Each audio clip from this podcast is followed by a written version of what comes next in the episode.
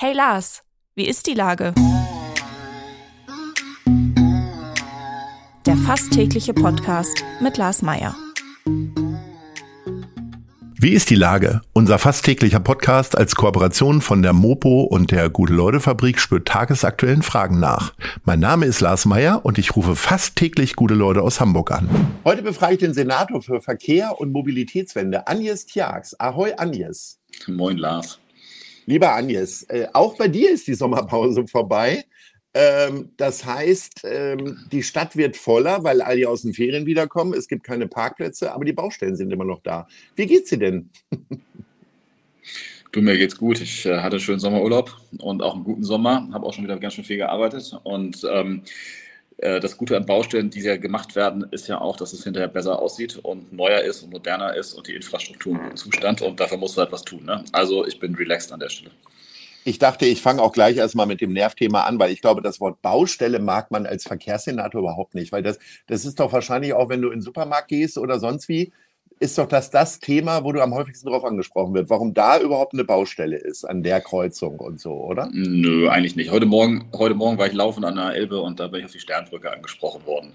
Und das ist noch keine Baustelle, das ist erst eine Baustelle der Zukunft. Aber jetzt Spaß beiseite und im Ernst. Ähm, ich glaube, dass äh, man das auch ein bisschen anders sehen kann, nämlich Baustellen zeigen, dass ein Gemeinwesen an die eigene Zukunft glaubt und investiert und in sich investiert. Und deswegen sind eigentlich Baustellen auch ein durchaus positiver Ausdruck äh, der ganzen Veranstaltung. Äh, das, äh, da sind wir komplett einer Meinung. Also ähm, ich habe mir immer Sorgen gemacht, wenn man, es gab mal Zeiten in der Palmaille, auf der Palmaille, ja äh, wo, man, ähm, wo man in Schlaglöchern verschwunden ist, wenn man mit dem Fahrrad da durchfuhr. Ja. Also das war dann immer so eine Berg- und Talbahn. so. Und äh, das war gemeingefährlich. Und ich glaube, das hat sich alles verbessert. Also die, die geteerte Fläche, ob auf Straße oder Radwegen, ist doch schon viel besser geworden. Ja, also ich meine, wir haben jetzt ja gerade eine schwierige Baustelle, zum Beispiel auf der äh, Ludwig Ehrt wird die Brandstraße vormals Ost-West-Straße, ist natürlich ein Nadelöhr in Hamburg so, aber ich meine, man muss einmal sich den Asphalt angucken, der da an den noch nicht äh, bebauten Stellen liegt. Dann sieht man Querrisse, Längsrisse, man sieht das alles kaputt, da geht das Wasser rein, wenn das dann Winter ist, dann friert das da, dann sprengt das den Asphalt auf. Das ist also äh, kein wirklich guter Zustand. Und wenn man will, dass ja, man auch als Autofahrer gut vorankommt, muss man akzeptieren, dass da auch mal gebaut wird. Und ich meine, eine Straße, die 60.000 Autos pro Tag hat, die geht dann irgendwann auch kaputt, ne? Und deswegen muss repariert werden. Wie sehr hast du denn eigentlich diese ganzen Verkehrsthematiken schon eingeatmet? Ich kann mir ja vorstellen, dass du früher in fremde Poesiealben nicht geschrieben hast, dass du mal Verkehrssenator werden möchtest. Wie ist das jetzt zum Beispiel zum im Urlaub? Nicht. Wie ist das im Urlaub? Kannst du da abschalten oder guckst du dir da auch Straßenbelege an, Ampelschaltungen und äh, Verkehrsleitungen? Ja, lustigerweise, ich war jetzt in diesem Sommer auf den äh, Spuren meines äh, Großvaters aus Polen und der hat ähm, ähm, über Asphaltbelege promoviert. ähm, aber ich habe nicht die Promotion nochmal gesucht, sondern nur das Wohnhaus von früher. Und ähm, nein, ganz im Ernst. Ich gucke schon ein bisschen äh, rum und mache auch dies und das, aber ähm, in diesem Sommer war das ein bisschen anders, weil wir eine Woche lang ein Haus am See hatten und eigentlich uns auch von diesem See nicht groß wegbewegt haben. Und insofern gab es da nicht so viel Verkehrsinfrastruktur anzugucken. Jetzt gehört ja, also ich sage mal, eine typische Handbewegung einer Senatorin oder eines Senators ist ja diese grünen, roten oder blauen, blauen Akten zu tragen. Und zwar äh, in nee. größerer Häufung. Ich glaube, Thies Rabe ist der größte Aktenträger irgendwie im, äh, im Senat. Ähm, jetzt ist die Frage, äh, liest du im Urlaub oder ist das gar keine Entspannung für dich, weil du sagst, ich muss im Job schon so viel lesen? Also erstens kann ich dir einmal sagen, bei uns ist das alles komplett durchdigitalisiert und wir haben ein fast papierloses Büro und deswegen gibt es diese Aktenmappen nicht mehr, sondern das trägst du alles mit dir rum und wenn du gerade mit dem Fahrrad unterwegs bist, auch ganz gut so, weil die sind auch ganz schön schwer. Ähm, ich lese ehrlicherweise im Urlaub total gerne, allerdings, ähm, ja, wie soll ich sagen, keine keine besonders intelligente oder nicht zwingend intelligente Literatur, sondern gerne Krimis, gerne mit Hamburger Lokalkolorit und gerne, was sich so einfach weglesen lässt und was man irgendwie, wo man sich gut unterhalten fühlt und was man, nachdem man es gelesen hat, eigentlich auch schon wieder halb vergessen hat. So, äh, das okay. mache ich ganz gerne als Zeitvertreib. Ich muss gestehen, dieses Jahr aber nicht auf mein eigenes Betreiben, sondern bei jemand anders, der mitgekommen ist, das dabei hatte, habe ich dann noch die Biografie von Marcel Reich-Ranitzky gelesen, ähm, weil ich mich halt mit dem ähm, ein bisschen mit der Geschichte Polens, ein bisschen mit der Geschichte meiner Familie und ein bisschen mit den ähm, äh, jüdischen Wurzeln ähm, dort und den Ghettos in Lodz und in Warschau beschäftigt habe. Und äh, Malze Reicharowski war eben auch im Warschauer Ghetto und dann kam so eins zum anderen. Und es war aber schon ein sehr, sehr spannendes Buch, so muss ich sagen. Das hat mir auch gut gefallen. Und äh, wo bist du in Polen unterwegs gewesen? Entsprechend in Lodz und in Warschau oder wo? Ja, Lodz, Warschau und dann in die Masuren. Masuren ist ja so eine Seenplatte und einfach wunder, wunderhübsch und äh, vor allen Dingen auch sehr, sehr leer. Und da hatten wir so ein Haus am See und dann sind wir noch nach Danzig gefahren. Und Danzig ist auch wirklich eine ganz, ganz schöne Stadt. Die oh, da bin ich ganz, auch gewesen. Ganz, ja, ganz, ganz toll. In Sommer. Wir waren ja letztes Jahr zusammen in New York. Dieses Jahr genau. dann zusammen ja. in Danzig. Ja, und ich schleiche dir immer hinterher. ja, nee, ich glaube ja eher umgekehrt. Aber, und, und dann ist es auch wirklich eine Stadt, die ist, ähm, ja, die hat sich auch äh, ganz toll entwickelt. Ich war da vor 20 Jahren schon mal und ich meine, da hatte, hat man schon die Substanz und das Potenzial erkannt, aber wenn man da auf dem Marktplatz steht oder auch in der Mottlau ist, das ist schon äh, wirklich cool. Und ähm, das Tolle in Polen ist auch, dass sie so äh, durchaus in der Erinnerungskultur auch zwei, drei schöne Sachen gemacht haben. In Danzig gibt es ein Solidarność-Museum, was äh, oh, ja. beeindruckend ist. Und ähm, es ist nicht nur beeindruckend äh, für Danzig, sondern für Europa und für die Freiheit Europas. Und das ist ja auch gerade ein großes Thema, nicht? Der äh, Arbeiterführer Lech Walesa, der später auch Präsident geworden ist und auch Friedensnobelpreisträger, äh, also den Friedensnobelpreis gewonnen hat. Äh, du bist nicht am Pinkeln, sondern du schüttest dir gerade was zu trinken ein für die Hörerinnen und Hörer. Ich äh, kann das Prost. sehen tatsächlich zum Wohl. Ähm, äh, der, äh, das habe ich gelesen, dass der von 1500 Euro jetzt leben muss und eigentlich kaum mehr klarkommt tatsächlich, weil ihm in Corona ganz viele äh, Auftritte für Reden und Vorträge weggefallen sind. Äh, ist das für dich ein mahnendes Beispiel für deine Altersvorsorge? Also erstmal muss man sagen, ähm, wenn man da in Polen war oder in Danzig war und es in das Solidarność-Museum gegeben, muss man erstmal sagen, Chapeau, was diese Leute, aber auch dieser Mensch persönlich geleistet haben. Das ist schon beeindruckend und das ist ja in der Zeit passiert, in der ich gerade geboren worden bin und so. Also und ich bin 81 geboren, ich war das 82 oder was ist das da losgegangen. Ähm, und dann haben wir wirklich lange gekämpft mit harten persönlichen Entbehrungen und das ist schon, ja, das macht einen schon ein bisschen traurig. Ne? Valenza ist ja auch in dem späteren Leben nicht nur Präsident Polens gewesen, sondern dann ja auch in gewisser Weise umstritten mit der Frage, wie stark er eigentlich mit der Staatsmacht kooperiert hat oder nicht. Aber bei allen Themen, die da sind, glaube ich, sind seine historischen Leistungen zumindest in meiner Ansicht nach unbestritten und das ist schon ein bisschen bitter, wenn man das hört. Ne? Kommen wir mal zu deiner Lebensleistung beziehungsweise ja. zu deinem äh, Arbeitsalltag. Nicht vergleichbar jedenfalls. Dein, äh, vielleicht gibt es ja irgendwann mal ein 49-Euro-Museum oder so. Also, das 49-Euro-Ticket ist eine Riesenerfolgsgeschichte. Zweieinhalb Wochen nach Einführung gab es schon 144.000 glückliche Hamburgerinnen und Hamburger, die sich das äh, gekauft haben. Wie ist denn der Stand jetzt? Ja, wir liegen so ungefähr bei ähm, ähm, 250.000 äh, Neukunden. Also insgesamt haben wir auch alle Bestandskunden umgestellt. Dazu muss man wissen, das haben sonst fast keinen Verkehrsverbund gemacht. Wir sind fast der Einzige, deswegen haben wir dann in absoluten Zahlen auch immer die allermeisten Kunden, aber die ist das, der entscheidende und die harte Währung sind die Neukunden. Da sind wir bei über 200 oder 240, 250.000 so in dem Bereich.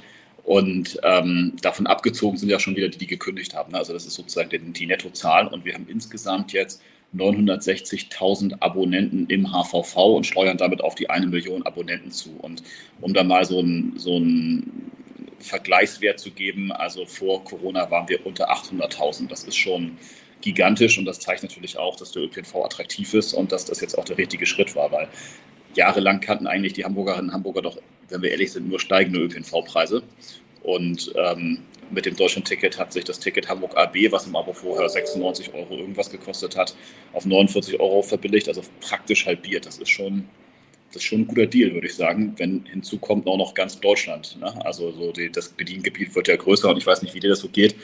Aber ich habe auch so ein Deutschland-Ticket und ähm, ich war damit am Wochenende in Lüneburg, ich war in Ratzeburg, ich war äh, auf dem Weg Richtung Langeoog dieses Jahr schon oder diesen Sommer schon und zurück. Mhm. Und wenn du dann da irgendwie Hamburg-Bremen, Bremen-Oldenburg, Oldenburg, ach keine Ahnung, Sande, Sande, Esens, Esens, Bensinger Siel fährst und du fährst alles mit einem Deutschland-Ticket, denkst du, schon cool. Also mir macht, das macht mir schon innerlich viel Spaß, damit dann auch einfach zu fahren. Ja. ja, es müssen nur halt immer genügend Züge und auch Platz irgendwie nachgehalten werden. Du, ich, ich bin in diesen ganzen sechs Stunden pünktlich gefahren sogar und zurück auch noch pünktlich gewesen.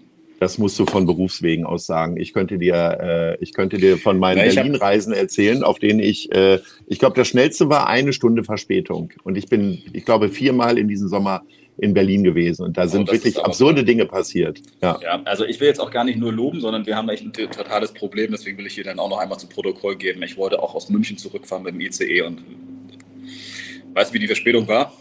Hm? Die Verspätung war so, ich bin in Stuttgart gestrandet. Dann ist der Zug ah, nicht mehr weitergefahren, schön. weil sie kein Fahrpersonal mehr hatten. Die Verspätung war so groß und ich glaube, das Fahrpersonal ist in irgendeinem anderen Zug vorher hängen geblieben, dass sie einfach gesagt haben, wir setzen in Stuttgart, das ist jetzt ja auch nicht so weit weg von München nee. im Vergleich zu Hamburg, den Zug aus. Gut, was habe ich gemacht? Ich habe bei meinen Schwiegereltern angerufen und gefragt, ob sie ihrem Schwiegersohn ein Hauptdach gewähren wollen. Heute Abend und dann hat man auch einen schönen Abend, das war dann auch okay. Ja, du glücklicher, aber in so einem Zug sitzen ja mal locker 800 Leute, ne? Wo die dann Absolut. alle, die können ja auch nicht alle im ICE-Hotel wohnen oder ICE-Hotel. Nee, nee, nee. Du, ich äh, war, das, das war sowieso so eine, ich war in München und ähm, gut, ich bin morgens hingefahren um 5.30 Uhr erster Zug und ich hatte schon auf dem Hinweg 144 Minuten Verspätung. Da muss man ja nicht sagen, da kann die war nicht so viel dafür, also da ist der ICE vor uns in eine Schafserie gerast und deswegen war die Strecke gesperrt. Dann dachte ich so, schwamm drüber, aber zurück, das war echt die Katastrophe. Also das war wirklich nicht gut und zeigt, was man alles tun muss und dass wir wirklich viel mehr Geld investieren müssen in dieses System. Das ist schon der Schlüssel. Was ist denn jetzt das nächste große Projekt für dich? Also womit beschäftigst du dich gerade am häufigsten, was so jetzt so im nächsten halben Jahr passieren wird, bis wir dann wieder einen Podcast machen? Ja, in Wahrheit sind wir beim Thema Eisenbahn schon gar nicht so schlecht unterwegs. Also womit beschäftigen wir uns? Ähm, U5. Wir müssen dieses Jahr den Förderantrag einreichen, ähm, mhm. um Geld zu bekommen beim Bund. Und ähm, deswegen müssen wir dann eben auch eine Gesamtkostensumme nennen und ähm, ähm, ein Nutzen-Kosten-Verhältnis, was größer als eins ist, damit wir auch das Geld bekommen vom Bund. Das zweite ist, äh, wir haben den Verbindungsbahn-Entlastungstunnel, also diesen neuen S-Bahn-Tunnel, der in Hamburg gebaut werden soll. Hier haben wir momentan fünf Trassenvarianten, die wollen wir runterzoomen auf ein bis zwei, um dann auch weiter zu planen und das auch mit der U5 zusammen zu planen, weil die sich an verschiedenen Stellen kreuzen. Und das dritte ist, die S-Bahn nach Harburg muss besser werden, nach Bergedorf auch. Und wie das geht, das wollen wir auch dieses Jahr machen. Und das sind so die Themen, die, also, weil das sind auch nicht so, weißt du, das sind nicht so kleine Themen, das sind so Riesenthemen. Damit muss man sich schon ein paar Mal beschäftigen. Ne? Und ja, deswegen, Bahnverkehr ist schon ein relevanter Punkt gerade in meinem Leben. Und dann hast du noch eine entscheidende Personalie zu lösen, äh, nämlich Henrik Falk wird äh, in Richtung BVG abwandern. Ich so. habe den Eindruck, dass die Stadt bisher so äh, gerade im Kulturbereich äh, wirklich sehr, sehr gute Lösungen parat hatte. Also da gab es schon äh, Zeiten, wo man sich manchmal an den Kopf gefasst hat. Äh, setzt sich das richtig unter Druck jetzt? also Henrik Falk ist schon, das muss man schon sagen, ein Mensch der Extraklasse. Ja? Und ähm, der das nicht nur wirklich gut kann, sondern auch eine große Vision hat und dann auch noch menschlich ein guter Kerl ist. Und ähm, das wird schon eine Herausforderung, Leute zu finden, die das auch können oder auch in der gleichen Weise können. Aber es ist eben auch so, wie Goethe so schön sagt, in jedem Anfang wohnt auch ein Zauber inne. Und diese Chance muss man auch nutzen. Und wir haben ja auch bisher bei anderen Besetzungen, glaube ich, eine gute Weiterentwicklung hinbekommen. Also ich glaube, der HVV ist durch Frau Korbe zum Beispiel auch so präsent wie selten zuvor in der Stadt geworden. Ähm, ja. Und die hat auch dieses ganze Thema Deutschland-Ticket wirklich in einer hervorragenden, exzellenten Weise umgesetzt, wie man das nur ähm, selten bis wenig gesehen hat in Deutschland. So, das muss man schon so klar sagen. Also die Hamburger, viele, also sagen wir andersrum, wenn man eine Umfrage macht, eine repräsentative, finden viele Leute den HVV ziemlich gut. Das ist nicht immer gleichzusetzen mit den Medien, weil du, oder was heißt die Medien oder denen, die sich öffentlich melden, weil die erzählen natürlich von denen, denen, ähm, ich wollte es überhaupt gar Klar, die schreiben über Probleme. Ja. Die schreiben über die Probleme und die sprechen auch die Probleme an, was ja auch in Ordnung ist, weil es gibt ja auch mhm. Probleme. Und ähm, einfach nur als ein Beispiel, um mal zu gefühlen, dass welche Leistung der da verbracht hat, zum Beispiel die Tatsache, dass wir sofort ein leicht und einfach buchbares Ticket in der App hatten zum 1.5. hatte fast kein anderer Verbund und dass man dann auch noch das Ticket anteilig nach Tagen buchen kann. Also sprich, wenn du das jetzt am 20. oder was wir jetzt haben, den äh, am 20. August das Ticket buchst, zahlst du eben auch nur noch ein Drittel des Preises für den restlichen Monat. Das hat praktisch kein anderer Verbund. Und das macht es natürlich extrem attraktiv und führt dazu, dass wirklich viele Leute auch das Ticket beim HVV gekauft haben. So viel Lob in diesem Podcast für, äh, für deine Institution. Ähm, wir sind äh, am Ende unseres Gesprächs und da kommt. Nice. Oder Scheiß. Was ist dir denn aufgefallen, was dir ganz besonders gefallen hat? Oder was gibt es irgendwas, was du auch nicht so toll fandest? Naja, was ich jetzt, das bezieht sich jetzt nicht zwingend auf Hamburg. Ich weiß nicht, ob mhm. deine Rubrik nur in Hamburg spielt, aber ich, ich, beobachte schon sehr stark, was wir gerade in Deutschland sehen mit dem Aufstieg des Faschismus. Man muss das mal so klar sagen. Und auch der Rechtsextrem in, nicht nur im Osten Deutschlands. Und das macht mir nicht nur Sorgen, sondern ich glaube ehrlicherweise, dass es ziemlich scheiße ist und ähm, dass wir dort gucken müssen, dass wir da aufwachen und auch gegenhalten müssen. Und deswegen hier in der Frage nice oder scheiß ist das mein Beitrag. Lieber Agnes, vielen, vielen Dank. Ich äh, wünsche dir natürlich in den nächsten Wochen und Monaten mehr Nice als Scheiß und in diesem Sinne sage ich Ahoi. Ahoi, Lars. Dieser Podcast wird präsentiert von der Gute-Leute-Fabrik, der Hamburger Morgenpost und Ahoi Radio.